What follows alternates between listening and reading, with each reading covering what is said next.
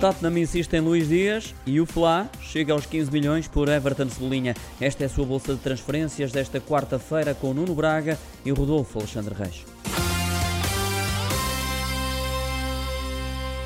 Rodolfo, os Spurs não desistem de Luís Dias. É o jogador do momento na Liga Portuguesa. O craque colombiano está em grande forma e já despertou o interesse de vários clubes em Inglaterra. O Liverpool é um deles, mas quem parece mais empenhado em contratar Luís Dias é mesmo o Tottenham com uma proposta de 45 milhões de euros, mais 10 milhões por objetivos, algo que não é suficiente para convencer os dragões. O colombiano tem uma cláusula de 80 milhões de euros e o Porto tem 80% do passe.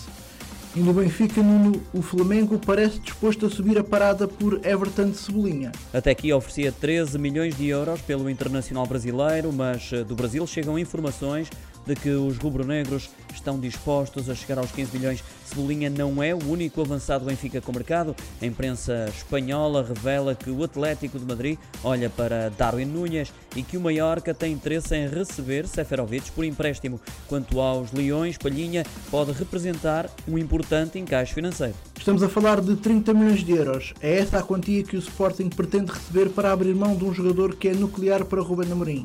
Há muitos clubes interessados e já chegaram a alvalade inúmeras sondagens, mas a verdade é que ainda não há uma proposta concreta. Fica por aqui a bolsa de transferências desta quarta-feira. Fique atento a estas e outras notícias do desporto no site do Jornal Económico.